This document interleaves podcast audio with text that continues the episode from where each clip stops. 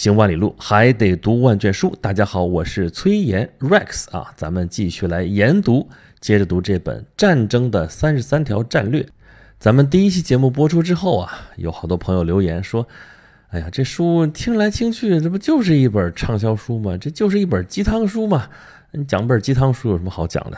比方说上一期里边讲的第一篇，说同自己作战。哎呀，这事儿鸡汤书里见得多了，对吧？哎呀，首先你要战胜你自己。你再看里边这四章都说的什么呀？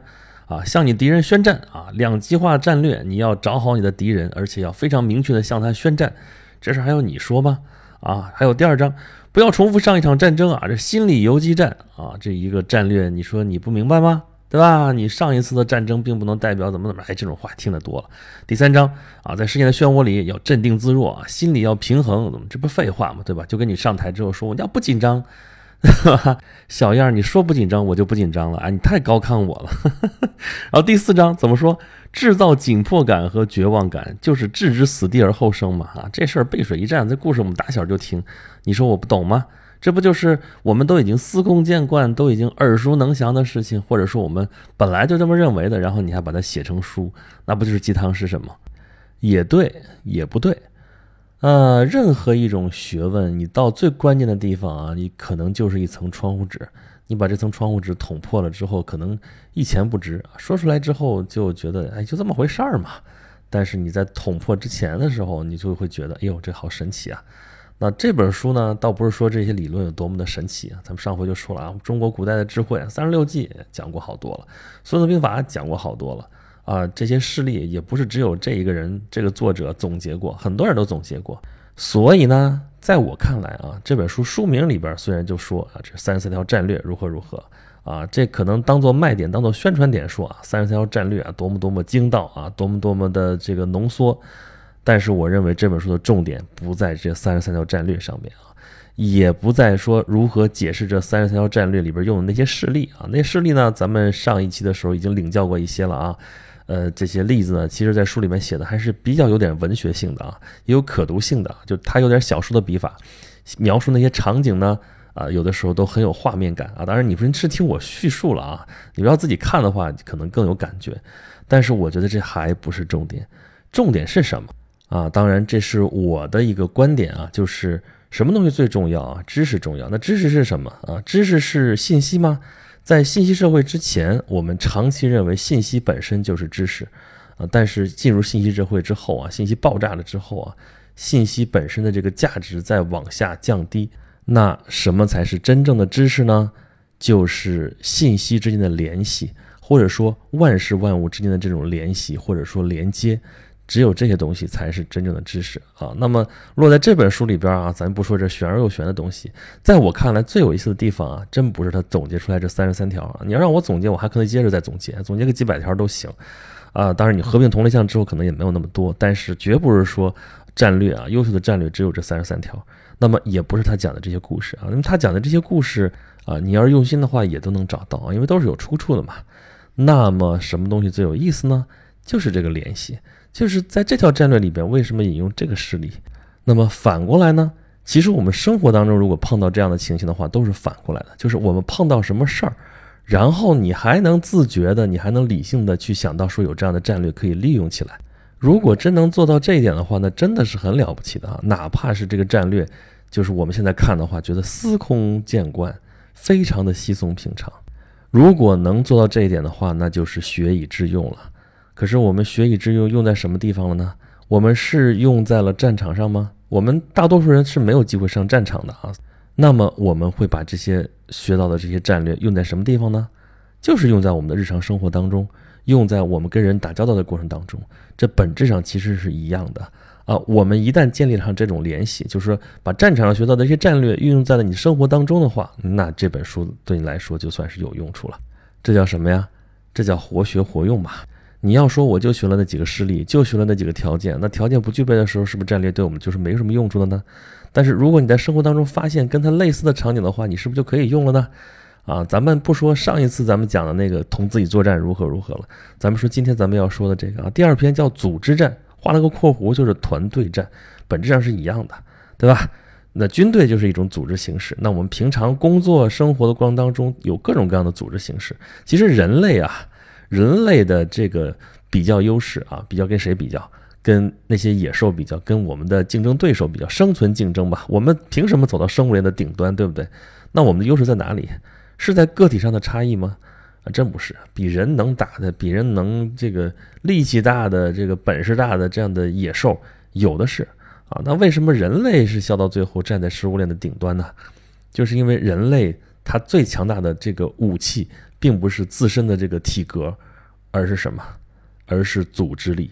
人，我们原来说啊，发明和使用工具，这是一个标志。但还有一个非常重要的事情啊，在人类历史上，就你不一定知道它是在哪个时刻发生的，但是一旦这件事情发生了之后，人的力量就变得不一样了，就是组织。人。以各种各样的形式形成组织，比如说家庭，比如说氏族，比如说国家，比如说军队，比如说公司，对吧？各种各样的人组织起来的这些形式，那么军队只是这些众多的组织形式当中的其中一种。那么军队从事的是什么？是战争。我们普通人呢？我们不在军队里边啊，我们面临的是什么？其实还是战争，只不过形式变了。那我们需要什么？我们也需要组织起来。我们总是在某一个组织当中，啊，生存也好，工作也好，学习也好，战斗也好，对不对？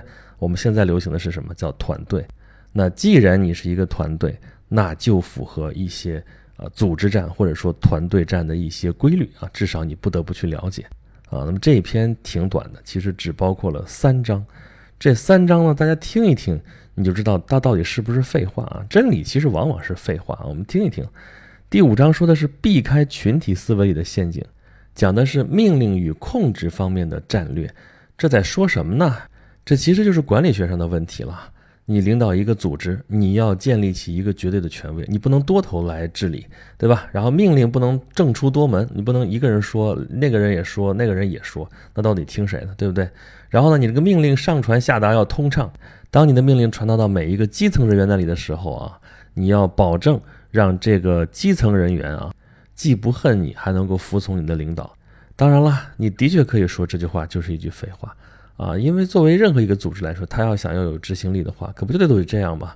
政令保持畅通，对吧？然后你才有执行力，而且你不能政出多门，必须要有一个头，这不都是常识吗？但是其实大家都已经很有经验了啊，因为在周围自己碰到的组织或者自己身处的这个组织，能不能做到这一点？都要打问号的啊，因为真正做到这一点，如臂使手，如手使指，做到那个心手一致，这样的组织其实并不容易。我们经常见的是在某些组织内部的人员啊，怨声载道啊，不停的在吐槽啊，怎么怎么着。你可以说有些吐槽是善意的，有些可以是恶意的，但是并不是每个组织都是高效的。而这个效率低下的初衷，可能还就是为了完成这一条，说我要建立一个体系啊，我要保持政令畅通啊。我要保持一个相对集中的决策中心啊啊！这章的意思其实说的就是说啊，不能陷入群体思维吗？不能让大家集体负责，因为集体负责经常就往往就没人负责。可是这又容易走到它的反面，就是容易僵化，容易控制的太严，让这个组织失去活力。那怎么办呢？解决的办法之一就是第六章说的啊，说分割你的队伍啊，要形成有控制的混乱啊，这也是一种战略。有控制的混乱啥意思呢？啊，其实翻译翻译说白了就是他要把你这个组织拆分掉，拆成一个一个的小分队。这小分队呢这么多，看上去好像是混乱的，但是它是有控制的啊，因为每一个小分队它要完成某一项任务，只要它能完成任务，只要啊它能够在这个组织的框架当中，它就不会真正的混乱。那这就是解决第五章提出那个问题的一个有效的手段，这也是一条战略，它就能够防止前面那条战略走到极端的那种不利的那种情况。那说到这儿，其实我们就是把这两条战略放在一起来说了啊，这也是我跟大家想交流的，就是读书啊，它的前后要印证，要有独立的思考，要有联系的这种思考。那这种书，你你说好，那它就是一本鸡汤书。鸡汤书也好，那我们打开来看，里边有些故事吸引我们啊，里边有一些观点吸引我们。那这些观点给我们的最大的作用，其实不是他的观点到底是什么，而是他的观点能给我们什么样的启发。那我刚才讲的就是我看到了这两条之后，我的一种观感。那么各位要自己去看的话，也有别的想法。这都是很正常的，也是这书的价值所在啊。那么这个组织战还有第三条啊，就是第七章，他说的是什么呢？把你的战争变成圣战啊，说的是士气战略。这士气战略啊，你说它是战略也行，说它不是也行，其实就是说啊，人员管理的艺术，怎么能够调动起来人员的积极性？你怎么做战前鼓动？怎么维持这个士气？怎么能够打胜仗？啊，这张写法跟前面几张写法不太一样啊，前面都是一个故事引出来解读，然后分析，最后得出来结论如何如何，挺像寓言故事的啊。这个体力比较统一，但这张就反过来了。先讲了一下所谓的理论啊，说这个事儿怎么回事儿，总结出来一些，呃，你要鼓舞士气的一些方式、方法和步骤，啊，具体的咱就不说了啊。我感兴趣的是后面他举的例子，他举了好几个例子，其中有一条就是在讲汉尼拔的例子，因为咱们之前讲那个迦太基必须毁灭那本书的时候，说到过迦太基啊，迦太基是古代的战神之一，然后呢。这本书里边提到的就不是他的战绩，而是他在战争过程当中，他去动员他的部队的这样一些故事啊。书中写到，汉尼拔是罕见的鼓动大师啊。一般人说做战前动员怎么弄啊？就是演说长篇大论，然后士兵听得昏昏欲睡。打仗之前如果是这种状态的话，那这仗一定要打输了。那汉尼拔就不是这样，汉尼拔很清楚，像这种长篇大论没有任何意义啊。这种言辞都只是皮毛啊！即使说是打动士兵了，也只是在表面上打动了士兵，人家心里边未必能认可。所以呢，当领导者的必须要深深地抓住部下的内心啊，知道他们到底是在想些什么事情，知道什么事情能够打动他们。那汉尼拔是怎么做的呢？比如说，他不刚刚翻过阿尔卑斯山的时候啊，他们付出了非常惨重的代价啊。他翻山之前。有大概十万多人，那最后呢，就剩下两万六千人幸存。就这些幸存者，又累又饿，完全没有斗志，而且还没有时间休整。马上前面就一支罗马大军正在逼近，他马上要打仗了。那怎么办？像刚才说的，做战前动员吧，演说吧，不刚说没什么意义吗？那汉尼拔是怎么做的呢？哦，他知道他必须让手底下这些疲惫的士兵恢复一下精神。怎么办呢？让他们看决斗表演。那我们知道罗马人是很喜欢决斗表演的啊。那这迦太基人看来也不能免俗啊啊！这个血腥啊、暴力啊，是最能刺激人的神经的。这种紧张刺激啊，等看完了之后，然后再放松下来，人就可以获得了一种愉悦啊。我们其实现在也是这样的啊。为什么老看那个足球比赛啊？这世界杯早过去了啊。但是其实我一场球没看，但是。我们知道有很多人爱看，就是这同样的原理。那么对于士兵来说，这是一个放松；那么对于决斗表演的这些人呢，那都不一定是决斗士啊，他们是什么？他们就是囚犯。这囚犯呢被关押起来了，他们有可能会有活路。现在汉尼拔就给他们一个活路，说决斗吧。如果你输了，那没啥可说的，命就没了；但如果你赢了的话呢，赢了你就能获得自由，并且你还有一个选择，你可以加入迦太基的部队。哇，这个让这些囚犯就拼了命了，然后几个小时这血淋淋的演出之后，这个对于现有的部队来说，这是一次非常好的放松。那么汉尼拔还是要演说的啊，完了之后跟大家演说说，你看比赛好看不好看？好看吧？为什么好看？因为这些囚犯打得比较激烈啊，这激烈了之后啊，紧张刺激才会好看。那么他们为什么打得那么激烈呢？为什么那么拼命呢？